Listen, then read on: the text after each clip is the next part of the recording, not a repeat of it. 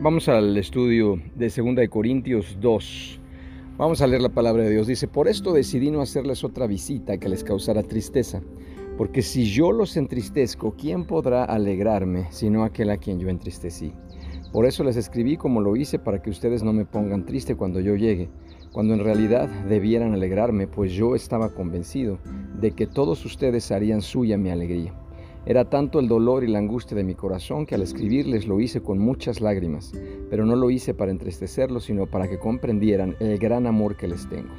Pero si alguno me ha causado tristeza, no me la ha causado solo a mí, sino en cierto modo a todos ustedes, y espero no exagerar. El castigo que muchos de ustedes le impusieron a esa persona es suficiente. Ahora deben perdonarlo y consolarlo, pues de lo contrario podría consumirlo la tristeza.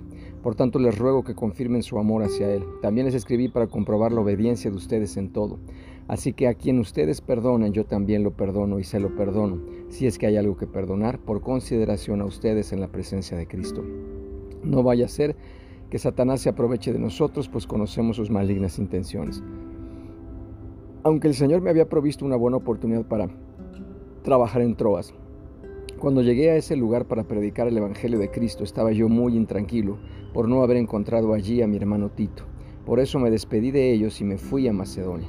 Pero gracias a Dios que en Cristo Jesús siempre nos hace salir triunfantes y que por medio de nosotros manifiesta en todas partes el aroma de su conocimiento.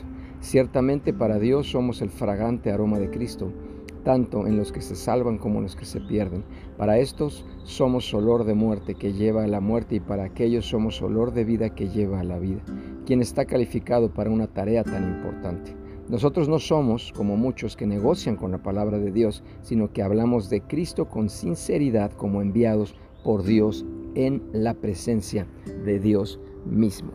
A ver, vamos a, vamos a escudriñar la palabra, vamos a estudiar con calma. Fíjense bien, cuando Pablo dice que escribió, dice la carta, la anterior carta severa, escrita como continuación de la penosa visita. Algunos identifican Primera de Corintios como la carta severa, pero no parece ser así. Otros sugieren que Segunda de Corintios 10:13 se ajusta a tal descripción, pero no existe evidencia documental que apoye la separación de esos capítulos del resto de la epístola.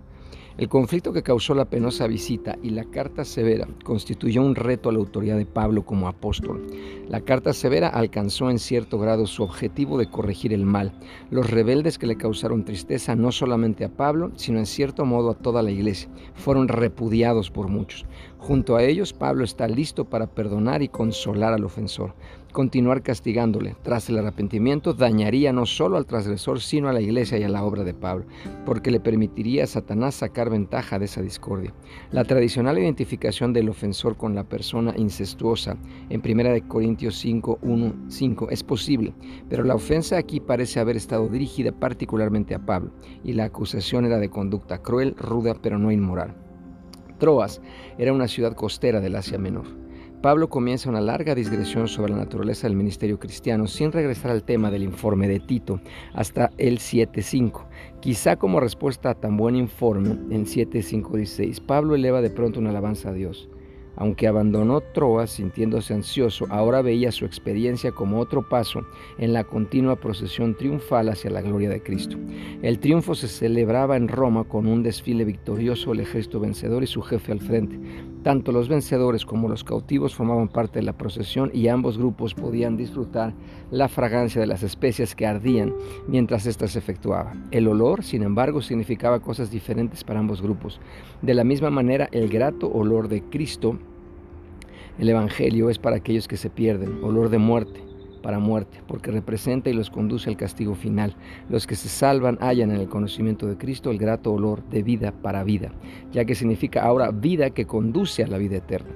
Para los cristianos, tener igual interés por el destino final de otros es un asunto serio, lo cual da lugar a la pregunta de Pablo en el versículo 16 que está respondida en el 3.5. Suficiente, que significa digno, calificado o capaz. Después aquí es, aquí es duro cuando habla de falsificando la palabra de Dios. Es difundiéndola solo como un medio de hacer dinero, sin comprender lo serio de la responsabilidad que con ello se asume.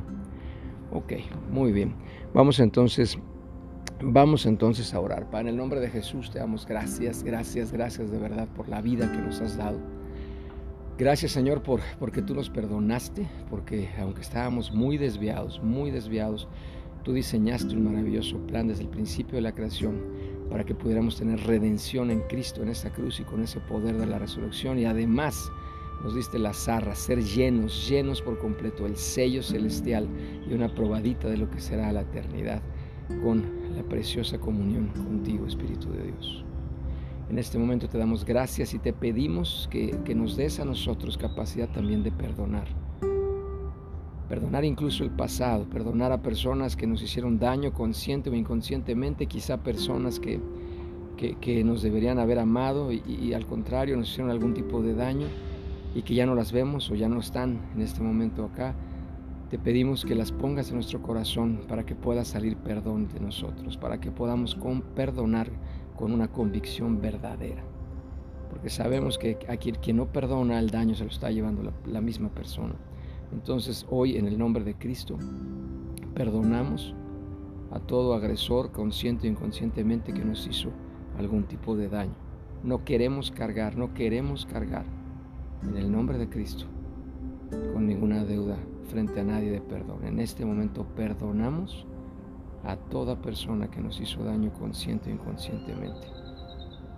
Ayúdanos, Espíritu de Dios, a tener esa valentía, esa firmeza de carácter, para siempre que tendremos que perdonar a alguien, lo hagamos de inmediato y sin reproche. Y también en el mismo, en el mismo tenor, en este momento nosotros pedimos perdón a toda persona que en el pasado le hicimos daño, también nosotros, consciente o inconscientemente, en el nombre de Cristo. Actualmente, en el presente, si hemos ofendido a alguien, si nuestras palabras, nuestro comportamiento ha dañado a alguien, en este momento, en el nombre de Cristo, le pedimos perdón. Trae a nuestro corazón en este momento, Señor. Vamos a guardar unos segundos de silencio para que traigas a nuestro corazón personas a las que personalmente, individualmente, cada uno de nosotros debe perdonar en este momento y también debemos pedir perdón.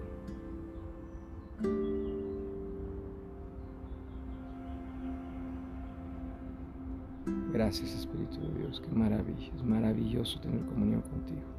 Muchísimas gracias Espíritu de Dios. En tu nombre Cristo, te pedimos sabiendo que hecho está y que esto nos hace crecer como seres humanos. Amén, amén y amén.